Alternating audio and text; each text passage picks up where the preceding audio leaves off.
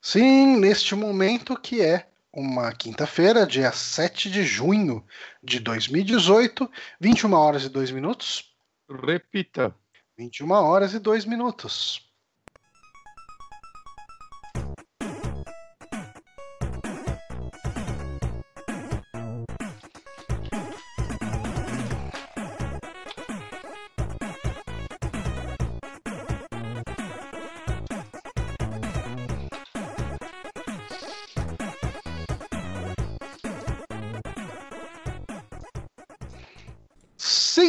Estamos aqui com mais um saque no Super Amigos, episódio 161, episódio de indicações, né? A gente ainda tá seguindo aqui episódios ímpares são os de indicações, o que é muito bom, que indica que o próximo que é par de notícias, a gente vai poder falar de E3. Olha sim, só. sim, sem fura fila. O, o destino, o destino nos auxiliou nesse quesito. É, a, a gente planejou isso assim que a gente foi mudar, né, o esquema. A gente Exato. falou quando, quando vai cair E3, a gente já fez todos os cálculos e, porra, Tudo os cálculos. planejamento. Foi isso mesmo. Aham. Foi isso mesmo. E eu sou Johnny Santos, estou aqui com ele, Guilherme Bonatti. Olá, eu sou o Guilherme Bonatti e estou aqui com ele, Renato Honório. Olá, como vão vocês? Eu estou. Estou um pouquinho. Cara, assim, é, isso era uma coisa que eu estava fazendo uma análise. Eu comecei a trabalhar na Honorius Corporation essa semana, né? Você não pode mais xingar ele? Agora Aqui, o Honório é agora- meu chefe. Mudou É, toda a não relação pode. agora. Não pode. Não Proibido. pode, não pode mais. É. O bullying está proibido. Você Mas- me mandou o que você quer falar pra ele em privado que eu falo aqui, tá? E assim, eu continuo pegando o mesmo fretado que eu pegava antes. É, tanto para ir quanto para voltar. Então, assim, eu saio de casa no mesmo horário, volto para casa no mesmo horário também. Eu falei, ok, a minha rotina não vai ser abalada por isso, isso vai ficar tranquilo. Aí, assim, entra um outro porém aí. Tipo, o, o escritório lá é meia hora depois, no mínimo, do escritório que eu trabalhava antes. Perdeu uma hora do dia. Então, não é perder uma hora, né? Porque antes eu perdi uma hora dentro do escritório, agora eu perco uma hora dentro do fretado. Oh, Só que o fretado, ele te abraça de um jeito, cara, que é impossível não dormir quando você tá mais de uma hora no fretado, cara. Tipo, você, cara, o sono só vem. Assim, fazia muito tempo que eu não dormia no fretado. Porque da minha casa pro, pro escritório onde eu trabalhava, eu levava cerca, cara, normalmente até uns 40 minutos pra chegar lá. Hum, Hum. E, e eu acho que coincidiu com fim de greve, todo mundo tava com muita saudade de usar o carro, ah, época de chuva, né? Entrou agora, frio, o pessoal não quer ir de transporte público. Cara, eu tô levando mais de uma hora, assim, pra chegar. E sei lá, cara, não é só mais de uma. Pra voltar pra casa, eu tô levando coisa de uma hora e meia. Hoje eu levei duas horas pra voltar pra casa, Dentro do fretado. Dentro do fretado. Johnny, É. então eu fiquei quase uma hora pra conseguir entrar no metrô, não reclamo. Sim, sim. Não, não, eu não tô Aqueles lá porque você não pode reclamar porque eu passei por uma merda um dia. Eu não tô reclamando de desconforto, eu tô falando que é, é um. Eu não esperava essa, essa mudança de ritmo. É, Uhum. Você ficar. Pensa que todo dia você fica uma hora a mais na cama, só que você quebra o que você tá fazendo pra ficar uma hora na cama.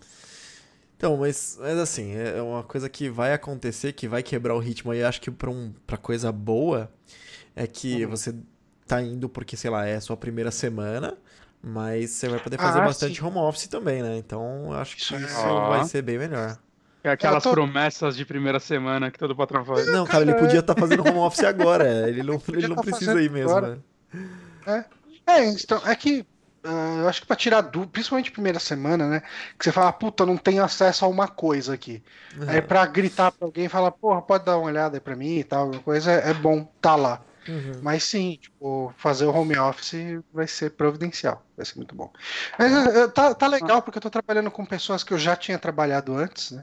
Com, com o Itiro, que é um- uma referência de board games e cultura geral. Uhum. Ah, o Robles, que é uma pessoa muito legal, que parece o, o Steve Buscemi.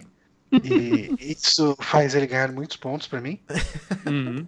É, Já ganhou comigo, nem sei quem é. barba, ele é bem legal. E, e tem pessoas que ainda não vi, por exemplo, o Fabi Suzuki, que ele está em cliente alocado, eu possivelmente nunca veja. É, Mas- exatamente. É, ele- Ninguém nunca vai ver Mas- esse cara. O cara tá sendo. é, Eu, eu trabalhava. No escritório que eu tava trabalhando, eu chegava, eu botava meu fone de ouvido, eu tirava o fone de ouvido pra ir almoçar, voltava, botava meu fone de ouvido e ficava até a hora de sair e ir embora. Uhum. E agora eu converso com a pessoa que tá do meu lado, o que muda bastante as coisas. É, eu passei pela mesma que você, assim, tipo, quando- no último escritório que eu trabalhei, eu também era, colocava fone mesmo quando eu não tava ouvindo nada, pra evitar que as pessoas falassem comigo. que caralho. Ai, Aí, e agora não, agora eu converso com as pessoas do trabalho e tal, então tá, tá legal, a vida é bem melhor assim, do que diria. que bom. É isso, eu fiz, eu fiz a propaganda aqui do chefe. Opa! É, Agora aí. sim. Ahn, e vamos pra. Ah, olha, a gente não pesquisou a merda do dia ou a gente pesquisou? A gente não pesquisou a merda do dia, mas tem muita indicação, cara. Eu Mas acho vamos ver. hoje é dia 7 de junho, né? Então vamos lá. 7 de junho. 7 de junho. O que, que tem dia 7 de junho? Vamos comentar uma coisa aleatória aqui. T-5 para Dia dos Namorados. Já comprou o presente de Dia dos Namorados, Johnny e Bonatti? De Não. maneira alguma. Eu- E- Cara, Eu eu, comprei. eu ia, E minha esposa eu não vai ver Ana- isso aqui, eu posso mostrar o que, que é. Eu e a gente tem um problema com esse dia dos namorados, porque a gente faz aniversário muito próximo e foi tipo menos de um mês o dela e o meu é uma semana, saca? Então a gente já trocou presente e sai meio caro, né? Então normalmente a gente só sai pra comer no dia dos namorados. E é isso. Eu vou, Ó. eu, vou, eu vou mostrar, porque o presente que eu comprei é muito foda. Eu vou ter que E ver minha, esposa, e minha esposa não vê, então ela não vai assistir. Uhum. Então vamos ver se vocês reconhecem o que é. Que é isso? Um estrepon? Caralho, Johnny. Não, cara. Eu, eu não tô vendo. É. Ainda nem. Ainda não foi, tem um delay, vocês não estão vendo, né? Isso aqui Sim. Não tem ideia do que tá é o colar da Arwen, que ela dá ao Aragorn. Sabe aquela, Hum. se eu não me engano, é es- estrela de Valfenda? Eu não Hum, lembro do nome, Eu vi agora. mas é muito bonito, cara. Partiu mandar mensagem pra ela assistir o Saco Não, Só não manda, não manda, não manda. manda. E, Não fala e ela. Ela gosta de Senhor dos Anéis? Porra tá nenhuma, comprando mas eu você? adoro, velho. Caralho, mano. Filho da puta, mano. Você compra Cara. presente pra você. Cara, Cara, É eu já animal, acho cara. você- eu acho que vou dar Detroit Become Human pra Paula de Dia dos Namorados, ela vai adorar.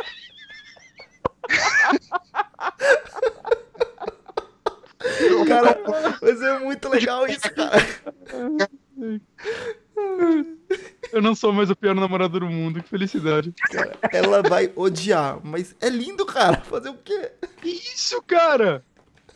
Caralho. Ela Não, vai brincadeira. de amigos dela. Ela não vai odiar. Eu vou, eu vou, eu vou colocar o filme pra assistir com ela. Vinhozinho, pá. Vai ser, vai ser lindo, vai ser lindo. Vem na minha. Nossa, cara. Vai entender muito. Caralho, Nora. Caralho, Nora? Depois, Caralho, Honório. depois eu vou mostrar esse, esse trecho do cast pra ela, ela vai adorar. Vai. amor. Eu acho, acho que era melhor se fosse um cintaralho, viu? Não. cara. Porra, Johnny, eu vou ter que cortar essa merda agora. É, ó, hoje, é, entre merdas do dia, ahn, a gente tem o Dia Nacional dos Catadores de Material Reciclável. E, e- cara, isso me faz pensar numa coisa que eu faço, e, e é meio inútil fazer isso, mas eu, eu, eu não faço uma separação de vidro, papel, alumínio, tudo em saquinhos separados, nem nada disso. Mas eu, eu separo lixo reciclável de lixo não reciclável. Uhum. Mas logo onde eu jogo os dois já mistura de volta. Mas eu gosto dessa, como diz, esse sentimento. Eu fiz Essa- minha parte. É, cara, tipo, O importante não é ajudar alguém, é se sentir bem achando que ajudou alguém. Cara, saca? que merda, velho. o Haribo, aqueles ursinhos lá da, da Haribo sei. lá de- de Hum. eu nunca mais comprei desde que eu fiquei sabendo que o negócio é feito com, com, tipo, uma cera que eles usam bicho é feito com trabalho escravo, tipo, do interior do, do, do sertão do, do, do Brasil, assim, sabe? Ah, Tipo, não acaba com lá- esses ursinhos pra mim. Eu adoro esses ursinhos, cara. Porra. O Johnny só compra coisa de escravo chinês, é isso? Tem que ser chinês. Tem que ser chinês. É porque escravo chinês não é escravo. É, é o mercado.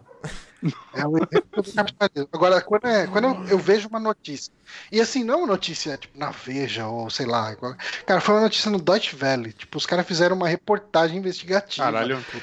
Tal, daí você fala, ah, mano, ah, mano, puta, eu gosto tanto dessa merda. Cara, eu. Vale eu pra, Morei. vale pra, vale pra minhoquinha também? Ou só? Vale pra tudo da, da Haribo. Mas, ó, Porra. tem um loophole aí, hein? Ah. A matéria não falava nada sobre a Fini. tá bom. Tipo que eles peguem ah, o- material do mesmo lugar, do mesmo produtor. É. Mas ninguém Mas a expôs isso. A matéria era bem explícita e falava da Haribo. Saquei. Saquei. Mas eu, eu, cara, tipo, eu comprei hoje da Fini. Mas assim, eu tenho evitado pra caralho comprar isso, cara. Mas se você eu vê penso- uma matéria da Fini, você não vai nem abrir, então. Ah, cara, possivelmente é lei. E daí eu ia parar de vez. Hum. Ó, Eu Vou fazer vários fake e mandar pro Johnny. só falar uma, uma coisinha aqui. Vou falar que cigarro é feito por escravos. A gente teve o Sidney Invicti falando que está dropando frames. É, eu acho que é só do Johnny. Então, Mas o meu áudio tá ok pra vocês? você tá, você tá picotando Você pra tá mim, dando umas Johnny. cortadinhas. O áudio? O áudio também tá dando umas picotadinhas de leve. O Bonatti eu acho que tá ok e eu devo tá fluido. Então eu acho Sua que a- câmera tá cortando bastante pra mim também, Johnny. É. É, a câmera eu tô vendo aqui que tá bem cagada. Ahn, mas eu não sei o que eu posso fazer, assim, tipo, Ah, no máximo eu posso reiniciar o modem. E essencialmente é isso. Não, mas assim, Mas do jeito que eu tô discutindo, tá, tá beleza ainda, Johnny. Não tá tão ruim, não, Uhum. cara. É, eu vi que o Steam tava aberto, não tava baixando nada, mas tava aberto, daí eu fechei. Uhum. Ah, será que tem algum torrent aberto aqui? Deixa eu ver. Nessa máquina não, e, a- e o Note tá fora da tomada até. Ah, cara, não, não sei, não sei. Não, ó, por Sim. exemplo, todo esse papo que a gente tava tendo não picotou nada que você falou. É, É, eu- talvez ter fechado o Steam tenha ajudado. Vamos seguir a vida. Se ficar muito ruim, você reinicia o modem enquanto eu e o Honório a gente segue. Pessoal, Tá bom. deem um, É o Honório que tá transmitindo mesmo. é, deem um toque aí no, no, no retorno de Hum. como está. Se tiver ruim demais, a gente toma uma ação melhor aqui, beleza? Mata o Johnny. A gente kika o Não, Johnny. Mas vamos lá. Ah, vamos lá então, né? A gente falou aí da merda do dia, eu falei aqui de trabalho escravo, falei também de catar lixo. E vamos começar com Detroit? Opa! Podemos. Eu joguei barra terminei já Detroit. Inclusive eu já vou deixar aqui um, um recadinho, né? Eu gravei um Márcio de Detroit no domingo, já está no ar. A gente gravou umas duas horas e caralhada desse jogo. Ele me falou, Uhum. relaxa, sempre acaba cedo. Três horas. Aí eu fui gravar na. Foi três horas, bateu? Foram três horas de stream. Ah, É. Rapaz, foi, foi grande. Mas, né, assim, o Johnny gravou comigo sobre, sobre o Beyond Two Souls e ele sabe como é fácil perder o tempo. Ah, é muito fácil perder, cara, falando de E- decisões. E principalmente quando você vai descobrindo que muda, e, e pelo que eu ouvi falar, o Detroit muda ainda mais, né? Não, então, esse é o lance. Esse é o lance do Detroit, cara. É, Eu acho que eu, eu já vou adiantar isso. Eu acho que eu nunca vi na minha vida um jogo onde suas decisões mudam tanto o jogo. Porque, assim, Uhum. enquanto eu jogava, eu ainda ficava com aquele pezinho atrás de, ah, é aquela ilusão, né, que normalmente esses jogos te passam. Mas, assim, no final dos capítulos tem todo aquele. Aquele. Caramba, qual é o nome daquilo? Aquelas linhazinhas que vai ligando. ah, É. Alguma coisa grama? É, um fluxograma. fluxograma? Um fluxograma, de Fluxograma. opções, não é? Exato. E assim, lá pros últimos capítulos eu reparei que se eu apertasse os gatilhos, você trocava o fluxograma. E eu comecei a ver partes inteiras do jogo que eu não joguei, assim. Eu, ah, interessante. E gravando com eles, cara, foi, um- foi muito legal isso, que a gente foi comentando nossas decisões por capítulos e vendo como, tipo, em determinadas das partes a gente jogou coisas meio diferentes, assim, um do outro, saca? Eu, eu nunca vi um jogo que realmente divide isso desta forma. Saca? É melhor do que qualquer outro jogo do David Cage fez, ou qualquer jogo, sei lá, da Telltale. Talvez, sei lá, Mass Effect tenha bastante diferença, mas eu acho que ainda culmina nas mesmas coisas, né? Tanto que quando eu terminei o jogo, eu fui ver. Ah, deixa eu ver como platina ele, né? Deixa eu ver agora que eu já terminei com a rotinha e tal. Uhum. E aí vai, tem um troféu que você tem que fazer coisas específicas com um personagem. Né? Eu não vou dizer o que, nem nada do tipo. É, aí tá lá, tipo, falando, ó, se você quiser encurtar esse troféu, você consegue já matar esses dois personagens em capítulo X. O que encurta o jogo em mais ou menos 4 horas, saca? Caralho. Então, dá, tipo, dá pra você mudar muita coisa. A história dele é pelo ponto de vista de três personagens, né? Pra quem não sabe nada de Detroit, né? É um futuro onde ciborgues, robôs, né? Estão já vivendo entre a gente. Né, e nessa você controla três robôs. Um é a Kara, que é uma androide. Meio que ela é programada para ser uma empregada doméstica, né? Ou uma babá, essas paradas. É aquela Marcos... personagem do, daquela é. demo técnica da Quantic Dream, Sim. de sei lá quando. E por sinal, a Revi ela é uma, é uma tech demo muito bonita, cara. Assim, tipo, hum. ela tem roteiro, saca? A direção dela, ainda, pelo menos pra mim, ainda funciona muito bem, apesar de você ver que você compara ela com o que Detroit é, assim, graficamente, tecnologicamente, é, é um salto, né? Porque Detroit é um jogo, cara, é um dos jogos mais bonitos que eu já vi na minha vida. Uhum. Saca? Porque é, é, o lance que eu até falei lá no cast. A impressão que dá é que eles pegaram todo aquele orçamento que você usaria num God of War, num Witcher, saca? Nesses jogos de mundo aberto que a gente vê por aí, uhum. e fizeram um jogo master linear. Então parece que tudo é, é uma quantidade de detalhes sabe, desproporcional que a gente vê em outros jogos. Uhum. Né, o efeito de água desse jogo, de chuva. É tudo. Ele é muito, muito bonito, né? Eu joguei no PlayStation 4 normal, é, eu não tenho o Pro. Isso que eu ia perguntar, você jogou com pessoas uhum. que têm o Pro, o, tipo o Márcio, uhum. e. O como, é que, como é que tá a diferença?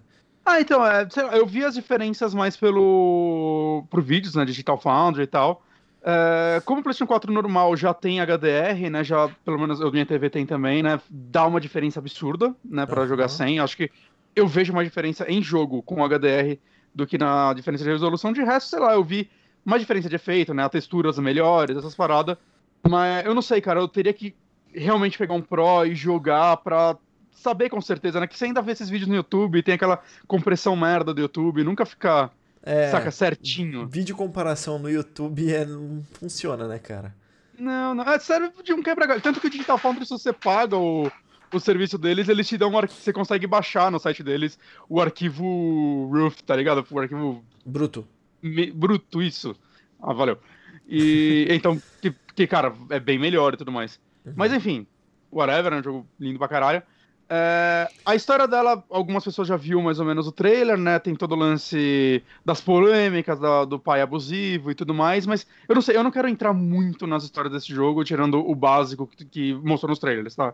Uhum. Temos aí o Marcos, que é o atorzinho do Grey's Anatomy, por sinal. Eu nunca vi Grey's Anatomy, mas eu sei que ele fez, então quis citar. Que uhum. ele. Pior que eu nunca vi. Que ele é um ele é um androide meio que ele, ele cuida de um idoso, saca? Ele é meio que um, um cuidador, um mordomo, whatever, desse idoso, né? E é interessante que diferente... É, é interessante maioria... que às vezes você precisa agredir um idoso e a população em torno não te dá a tranquilidade que você precisa para isso. Aí inventam até um robô para te separar desse seu sonho. e, e é legal dele que diferente da maioria dos androides que você vê no jogo, é, ele era muito bem cuidado. Esse senhor, que ele é um ator bem conhecido, que eu esqueci o nome dele, mas, cara, ele. Cara, ele tratava ele como um filho, assim. Existe um certo amor, existe um lance até dele. Esse senhor, ele é um pintor, né, aposentado, sei lá. E ele quer incentivar a arte para esse robô. Tem, tem muita coisa legal, assim, da relação deles. E para quem viu os trailers sabe que ele é a parte que o David Cage adora colocar nos jogos dele, que é, foge do controle e vira uma super revolução ou algo do tipo, né? Ele é o cara que, que cresce a história mesmo. Uhum. E eu devo adiantar que talvez seja o primeiro jogo do David Cage que ele acerta a mão nisso. Eu, particularmente, gostei muito dessas partes, Caraca. que eu tava muito preocupado. Eu tava preocupado e eu gostei muito delas. E o terceiro robô é o meu favorito de se jogar, que é o Connor, que ele é um é, ele, é, ele é um robô.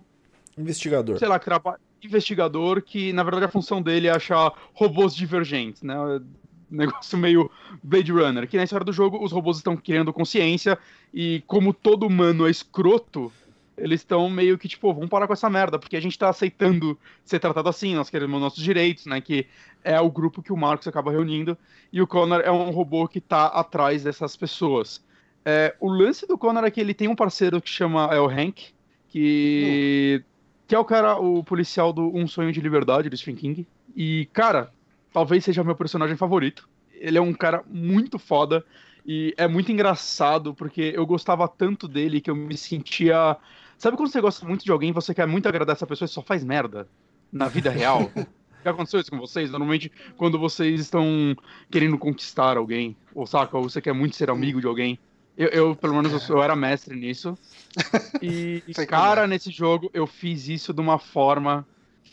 Eu, eu, dava todas as respostas erradas. Eu, eu fiz tanta merda, cara. E, e, sempre me machucava de verdade. Quando eu fazia algo que eu acertava, assim, nossa, agora a gente vai ser brother, eu cagava aí na sequência, cara. E eu fiquei tão puto conversando, principalmente com o Otávio, cara. O, o, o rumo da história do Otávio com o Hank, cara, foi tão diferente. Foi tipo o que eu queria para mim, saca? Caralho. Best friends, yeah! Eu, nossa, cara, eu não, eu, não, eu não sei como, cara. Eu consegui fazer tanta merda com ele. No final, ainda consegui é, ficar satisfeito com o rumo da história, que, sei lá, cara, foi a minha história, saca? Eu, eu joguei esse jogo de uma forma que eu não voltei o save em nenhuma decisão minha, por mais que eu me arrependesse dela, tirando uma vez que eu tinha que fazer um negócio com tempo e eu fiquei preso numa geometria do cenário a, tipo, 5 metros do negócio que eu tinha que chegar. Putz. E eu não conseguia chegar, eu não conseguia chegar. E eu, meu Deus, meu Deus, aí eu, tipo, tive que colocar para trás e dar, sabe, aquele arco gigantesco para chegar e quando tava chegando acabou o tempo. E aí eu falei, não, velho, sério, eu não vou. Isso daí é bug, eu não vou perder por um bug. Uhum. Saca? E, e, foi no final. Então eu, tipo, refiz o final. Eu, eu, fiquei tão puto. É... Mas, cara, é... eu não sei, cara, eu. Esse jogo ainda tem seus problemas, a la David Cage. É, a história da Kara, por mais que eu goste do personagem dela, tem uns dois momentos aí que são, saca aqueles momentos jogados que parece que o David Cage criou uma ideia na cabeça dele e foda-se como vai executar isso, eu vou botar essa ideia no jogo, né? Tipo a parte dos índios no Beyond Two Souls, que é chata pra caralho. É, acontece isso, é, uma parte só, na verdade, me incomodou das dela, mas acontece mais de uma vez, né? Mas teve uma parte em específico que no cast ninguém gostou dessa cena que eles tentam fazer, sei lá, um filme de terror no meio do jogo. Tudo jogado, como você chega lá não faz sentido. Saca, momento David Cage puro. Hum. Mas, eu não sei, cara, eu acho que no geral, assim, o jogo, cara, ele tem. Como posso dizer? Ele tem um coração, saca? Quando você vê. Eu gostei de todos os personagens, eu, eu gostei do rumo da história. É... Os furos de roteiro do David Cage estão menos presentes aqui do que em outros jogos, né? Claro que uhum. vai ter muita gente querendo comparar com o que outras empresas fizeram, como, sei lá, Life Strange, Walking Dead, né? Que foram jogos muito influenciados pelo que o David Cage começou a criar e para muitas pessoas levaram outro outro patamar. E eu concordo, saca? Sei lá, a primeira temporada de Walking Dead talvez seja é, a melhor história nesse estilo que eu já vi, saca? Nesse tipo de jogo. Mas é ainda muito impressionante você ver, vai Ninguém tá fazendo esse tipo de jogo com tanto dinheiro, saca? É, acho certo. que é, é isso que resume o jogo do David Cage, saca? Nem Until Down é, conseguiu, tinha, teve um orçamento como os jogos dele. É, ele Mas tem você... mais cara de, de bonecos, né? Sim, sim, tem, tem. Apesar de ser, eu achei um jogo muito bonito e tudo mais, sim, ele uhum. tem pra caralho, saca? É, é, cara, é, o Detroit é, é difícil, sim. É, eu não quero ficar batendo muito na tecla da beleza dele, mas é que ele é muito bonito, tá? Aspectos uhum. técnicos. Né? No cast a gente tava pesquisando lá. Teve uma equipe gigantesca inteira só para cuidar dos olhos do personagem, cara. Porque, né, pra quem jogou principalmente o Heavy Rain, aquele olho de peixe morto, os jogos dele, uhum. e dava uma certa agonia, Mas né? ainda assim ele era fascinante pra época, né? Ele Não. era. Eu, eu achava incrível na época. É. Eu acho que todo jogo do David Cage é fascinante pra época, saca? Desde, sei lá, até o Omicron, se você pensar o que ele fez de captura de movimento daquilo, que ele chamou lutadores de verdade para fazer a captura das lutas, né? O, o Indigo Prophecy. David Bowie tá no jogo, cara. O David Cage dirigiu o David Bowie. o Indigo Prophecy, saca? Beyond Two Souls, cara, é um jogo que. Cara, você olha, sei lá, o William Defoe e a Ellen Page, você vê eles lá, né? É, é, acho... não, é incontestável, tipo, uhum. não é alguém que mas, parece, assim, são os dois. Exato, mas assim, o Heavy Rain em específico, eu lembro que na época, assim, eu já achava ele um, um negócio absurdo, mas o olhar dos personagens sempre me incomodou, saca? Sempre me deu um certo medo. Mas, saca, um detalhe, um detalhe que a tecnologia da época não tinha como você, sei lá, chamar uma equipe para só cuidar do olho da pessoa para ele ser o mais perfeito possível o tempo todo. Uhum. Né?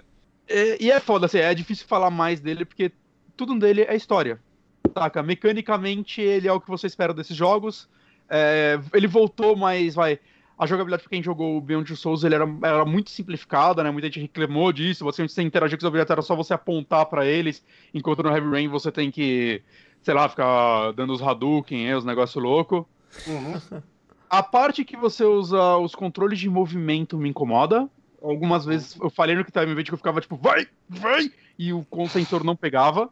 Né? E eu odeio o fato que tem. É, os jogos da. É... Eu, eu, acho que, eu acho que essa. Olha, talvez a gente pegou o esquema aí da David Cage, né? Muita gente se pergunta como que David Cage consegue fazer a Sony continuar dando não dá dinheiro para ele, porque os jogos dele se pagam e, e lucram ah, bem. Mas eles são, são jogos muito, muito caros. Uhum. E ele continua convencendo a Sony a dar esse dinheiro para ele. E aí ele não é first party da Sony, saca? É... Então, só que ela é a única maluca que, que, banca essas porra. Eu acho que é, ele tem esse contrato de botar todos os gimmicks do console em todo o jogo dele. Com certeza, cara. Com certeza deve ser uma exigência. É. Mas eu gostaria que tivesse uma dificuldade média de controles que fosse todos os movimentos, porque na Easy, pelo que eu vi, é muito simples, saca? Mas sem o controle de movimento. O controle de movimento me frustra, cara. Ele usa até o touchpad do controle para fazer algumas ações e é legal, saca? É, eu, eu, eu, gosto, eu gosto quando. o Heitor falando, acho, no, no hum. Overloader, falando de que você usa para tocar piano, se não me engano. Sim, sim, sim. Tem uma parte que você pode tocar piano e você usa o touchpad. Saca? Ele é, é, é muito bem feito. Só os controles de movimento que eu não gosto, cara. É tipo. Não precisa, saca? Não precisa. Eu gostaria de uma intermediária que só tirasse isso. Mas, cara, de resto, eu não sei, cara. É um jogo que me surpreendeu muito em muitos pontos, me emocionou em algumas partes. Uhum. Não chorei, apesar de ser um chorão, mas saca, ficou aquele ó. É, eu acho que como as histórias se cruzam, funciona porque, apesar de tudo, cada um deles tem seu foco e isso que é o, é o importante, saca? É, cada um, é, o importante ainda são as, as micro histórias que cada um deles vivem. E David sempre consegue dirigir cenas muito bem também. Hum. E nesse acho que talvez tenha algumas das melhores cenas dele. Que você ia perguntar, Nário? Deixa eu, tirar, é, eu queria tirar uma última dúvida, porque apesar de você ter falado do fluxograma de opções e tudo mais, e ter falado que é bem diferente o resultado, uhum. é, eu queria entender assim, num, no, no escopo um pouco menor assim, de algumas coisas que a gente já viu, por exemplo, nos trailers, assim, algumas tomadas de decisão. Eu não sei o quanto eu posso falar, o quanto eu não posso falar do que estava no trailer. Mas assim, tem algumas ações dos trailers, daqueles dois trailers primeiros que tiveram, que cara, assim, tem algumas decisões que parecem muito óbvias, assim, sabe? Que parece que tipo... ninguém vai tomar uma decisão diferente. Eu tô falando, por exemplo, da, da parte da Você cara. salva a pessoa ou você não salva a pessoa? É, você salva a pessoa ou não salva a pessoa. É... Claramente a pessoa é uma inocente e você não tem motivos para não então, fazer, sabe? Então, mas o lance é que nunca é um botão salvar e o botão não salvar. É como eu vou salvar. Ah. É, saca, por exemplo, eu vou dar como exemplo a demo. Que tá o cara no telhado segurando a menininha, né? O cara, o cyborg segurando a menininha, ele vai pular e tudo mais essa cena é a primeira cena do jogo, ela é a demo que você pode baixar para jogar, né? A cena que foi jogada um milhão de vezes em E3, eventos, tava na BGS, então Teve um eu acho trailer, que eu posso falar dela mais. O trailer foi essa aí, se não me engano, não foi? É, eu acho que foi, cara. O, o, então o acho que eu posso falar um pouco mais abertamente dela. Tá lá aquele robô, ele tá com a menininha lá na, na ponta do prédio, é, os policiais estão indo, mas eles não podem nem atirar nele, porque se atirar ele cai junto com ela. E o lance é, cara, você tem a opção, sei lá, salvar ela ou não salvar? Tá, você pode não salvar, você pode optar, errar tudo e não salvar. Mas é, o jogo te incentiva a você tentar salvar essa menina, certo? Certo. É, eu acho que o lance que até queria, entre aspas, a dificuldade é como você vai fazer isso, porque você tem que convencer esse robô de que, cara, liberta ela. Ou você tem que, sei lá, achar uma brecha para você pular e matar ele. Saca? É. Tudo que você faz antes de você lidar com ele, você vai olhar o apartamento, aí você. É, sei lá, olha o o iPad do, do pai da menina e você descobre que ele tava olhando preços de outros robôs. Aí você, ah, então ele, ele ia ser substituído, saca? Uhum. Talvez isso tenha trigado a parada nele. Você vai descobrindo coisas sobre ele para você negociar com ele e tentar salvar ela.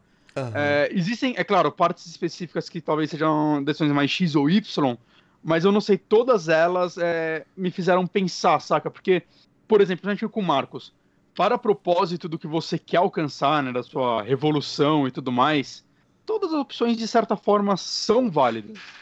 Saca? Você uhum. pode ser um Viva la Revolution mais, mais bruto possível, ou você pode tentar seguir o caminho da paz. Você vai ter pessoas à sua volta, cada uma delas vai te pedir para fazer uma coisa, vai te influenciar a fazer alguma coisa. Então vai muito de como você quer jogar, como, o que você acha que vai ser melhor para, essa, para você e para essas pessoas, saca? Inclusive, essa é uma parte que eu gostei muito do jogo, porque normalmente jogos que você é um personagem que tem que tomar alguma decisão, vai para um grupo. E tem sempre aquele cara, ah, você tem que ser mais destrutivo. E tem outro que, ah, não, você tem que ser mais gente boa, saca? Vamos tentar a paz. Aí outro, foda-se tudo, vamos fugir, saca? Sempre tem esse negócio, então você segue um rumo e, tipo, todos os outros rumos as pessoas vão começar a te odiar. Uhum. No caso desse jogo, você consegue fazer algo que desagrada uma pessoa, mas com suas ações provar para ela que você estava certo e fazer ela voltar para você. Por exemplo, é, eu acho que tem um lance mais humano e realista disso, né? Porque normalmente quando uma pessoa faz algo que você não gosta, tirando da internet e lá você já odeia ela automaticamente, você conversa com essa pessoa ou você, sei lá, eu quero fazer isso, você faz e ou você expõe sua opinião, whatever, e depois você consegue, tipo, mostrar pra pessoa por que essa opinião foi melhor para você, essa parada que você tá fazendo, e é isso aí, vamos seguir sendo brother, saca? Uhum. E, então eu gostei muito disso, saca? Eu fiquei com menos medo de seguir o meu coração, digamos assim. Ah, isso é legal. E isso é legal porque, assim, você acaba. Nesse tipo de jogo, a gente acaba eh, jogando muito ele como um jogo, vai, tipo, ok, eu quero fazer o final bom, então eu vou ser a, eu vou ser um paladino da justiça aqui e, e, fazer tudo do jeito mais puro e bom. Mesmo que falava, puta, que filho da puta, eu quero, eu quero xingar esse cara de volta. Ah, não, mas daí eu vou ter consequência se eu fizer isso, Mas então eu não vou xingar. é muito isso, principalmente por causa do Renegade e, e Paragon. Sim. Né? Eu, eu me sentia muito, ó, cara, às vezes eu queria fazer aquilo, mas eu, puta, mas eu ganhei a ponto de Renegade, eu não quero fazer isso. Uhum. É, e esse jogo não, eu, inclusive eu, a forma que eu joguei ele foi, eu impunha um jeito de jogar com cada personagem. Então, a Kara, por exemplo, eu jogava mais. Ela é a mãezona, saca? É, uhum. Eu vou fazer qualquer coisa por esta criança, mesmo que eu tenha que passar por cima de alguém, saca? É, todas as minhas ações são visando o bem dessa criança. Uhum. Né? O, o, o Marcos eu já fiquei mais pelo, pelos androids, pela, sei lá, pela, pelo nosso bem, saca? Pela nossa liberdade. Porque pela revolução. É, um lance desse jogo. Alguém já jogou, já jogou, já assistiu Karate Kid 4 com a Hilary Swank? Aí Sim. não. Tem um lance desse filme enquanto eu assistia ele que era por que todo mundo nesse filme é escroto num nível agressivo. Tem uma hora que os monges vão jogar boliche e um grupo de personagens não tem nada a ver no filme, só tá jogando boliche em outra pista, vai mexer com eles, sai da minha pista, sei lá o que é. Mano, cara, os é... caras só tá jogando boliche. Você, tipo, o cara vai comprar uma coxinha e outro cara do lado fala: ah, você não pode comer coxinha no meu bar. Eu, cara, cara como, como diria Deadpool, roteiro ruim. Exato. E assim, é nesse jogo, apesar deles justificarem, principalmente se você tem uns colecionáveis do jogo que são umas revistas que você pega e lê coisas sobre o mundo, que é bem interessante, é, eu sinto que, assim, a quantidade de humanos imbecis que tem nesse jogo é gigantesca, saca? Uhum. Tipo, eu odeio o Android porque eu odeio o Android. Puro e simplesmente. Né, eles tentam justificar com texto e tudo mais, mas, cara, enquanto você tá jogando, é tipo, puta, cara, só me deixa em paz. Então, cara, é fácil abraçar a causa do Marcos. Já o Connor, como ele tem todos os os protocolos dele a seguir e tal. Eu falei, não, eu vou ser o full robô, saca? Pelo menos enquanto a história tá me guiando, assim. Né? Você pode, sei lá, fazer um mau trabalho e talvez facilitar a vida dos outros ou coisa do tipo. E, e isso é, inclusive, o motivo de eu não me dar bem com o Hank, porque eu não queria abrir mão da minha personalidade para agradar ele. Uhum. Então, às vezes, ele me dava fazer umas perguntas bem legais e eu escolhia a resposta não tão bacana, saca? A resposta que não daria tão, tanto seguimento a isso, porque naquele momento do jogo, eu. Não, eu sou um robô. Saca? O Condor no começo ele é muito o Caxias da parada, ele é muito essa personalidade dele, e eu, eu não achava justo para mim quebrar isso, né? E é claro que se jogar de outras formas também funciona, né? Essa foi a, a visão que eu tive do personagem e eu quis passar jogando. E, sei lá, para mim funcionou muito bem isso. Eu gostei de jogar assim. Hum. Mas, cara, é ah, isso, cara, assim. eu, tô, eu tô muito eu... afim de jogar, cara. Eu joguei o Heavy Rain, o. Beyond. Beyond. Eu acho que hum. só. Você jogou o Fahrenheit? Não, nunca joguei Fahrenheit. Eu, eu, recomendo você pegar Fahrenheit e jogar a primeira fase, assim, a primeira missão dele. Dizem é... que o final dele é muito ruim. Não, daí da, isso metade, da metade pra frente eu, ele, ele despiroca de uma forma que eu. É, assim, é meio impressionante. Porque assim, a, primeira missão é aquela clássica de você no banheiro, você acorda com um cara morto e você tá com uma faca suja de sangue. E você tava delirando, você acorda assim. E, e é fantástico, saca? Você pode só fugir de lá, você pode esconder o corpo, limpar. É um, é um, é um negócio assim, é, talvez a melhor missão que o David Cage já fez num jogo, assim, eu acho ela incrível. E depois disso tem muitas partes legais, saca? Sei lá, você, você vai pro seu apartamento, aí você, puta, você tá em pânico, aí você pode, sei lá, tocar guitarra para relaxar. Várias coisinhas legais, assim. Cara, o jogo começa a virar Matrix, aí ele começa a virar Dragon Ball, e eu não sei pra onde tá indo, aí tem a sociedade secreta do, dos mendigos. É, é, loucura, cara, esse jogo. É, eu, eu não tenho vontade você de fez um péssimo é serviço ponto... vendendo o jogo, Bonatti. Você tá falando que você. Johnny, você tem que jogar esse jogo. De repente você começa a falar um monte de coisa. Primeira tipo... fase. É, ah, então. É... Ele tem no Steam? Tem, tem. Tem uma remaster dele, inclusive, recentemente. Caralho. É verdade, eu lembro que saiu a notícia do remaster. Mas, mas, não foi ele que teve até um update no remaster para rodar 4K, alguma coisa do tipo? Aí eu não sei dizer. Eu não, não, não acompanhei. Posso, tá- estar tá confundindo com outra coisa. Só, viu que só vi que saiu do nada, assim. Uhum. Mas, mas assim, só pra fechar assim, o que eu fiquei bem feliz no Detroit é que eu sinto que os jogos do David Cage são, tipo, um melhor que o outro. Que ele tá numa evolução. É, muita gente não gostou do Beyond. Eu gostei muito, muito do Beyond, saca? Apesar de eu também achar que ele tem um final horroroso. É, eu acho que ele tem algumas cenas lindas, saca? A cena do inverno eu acho maravilhosa. A cena que você tem que preparar um jantar eu acho linda. Muitas cenas dela criança eu gosto. Né? Então, eu acho que foi uma boa evolução do, do Heavy Rain. E agora o Detroit, para mim, nesse momento, é o melhor jogo dele. Então, é, é uhum. legal saber. É o primeiro jogo que ele tem um co-escritor e um co-diretor com ele né, o que é bom, talvez seja uma pessoa que tenha dado uns tapas na cara dele quando ele teve umas ideias merda, né, e sei lá, eu, eu espero que, que é uma coisa que todo mundo fala que ele tava precisando fazer há tempo, né. Aham, uhum. e eu espero que ele continue, cara, saca, eu espero que ele continue tendo ideias novas, né, que, apesar de tudo, pô, toda, todo jogo dele teve uma ideia interessante, diferente, saca, o o Beyond tem todo o lance de os quatro personagens atrás do mesmo serial killer e né, o, o Beyond teve o lance do fantasma, e agora. Tá, o mundo de ciborgues ganhando consciência não é a história mais original do mundo, uhum. mas isso, neste tipo de jogo, é a primeira vez, saca? Pelo menos que eu vejo. Então, uhum. sei lá, cara, eu espero que ele continue assim, tendo.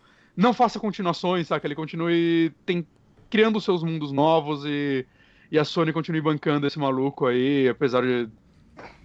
Apesar de tudo que ele faz ter muitos defeitos, saca? Inclusive uhum. Detroit. Né? Mas, mas, cara, sei lá, é, é ainda o único cara que tá fazendo isso com esse orçamento. Eu gostaria que a Sony desse essa oportunidade para outras empresas, eu gostaria que o time de Until Down, sei lá, recebesse uma injeção de grana para fazer um jogo novo, porque eu, eu acho Until Down maravilhoso, assim, eu gostei muito de Until Down. Mas não sei, ó, os caras já estão fazendo jogo pra VR, acho que a Sony. Ah, vamos bancar só um maluco, não dois.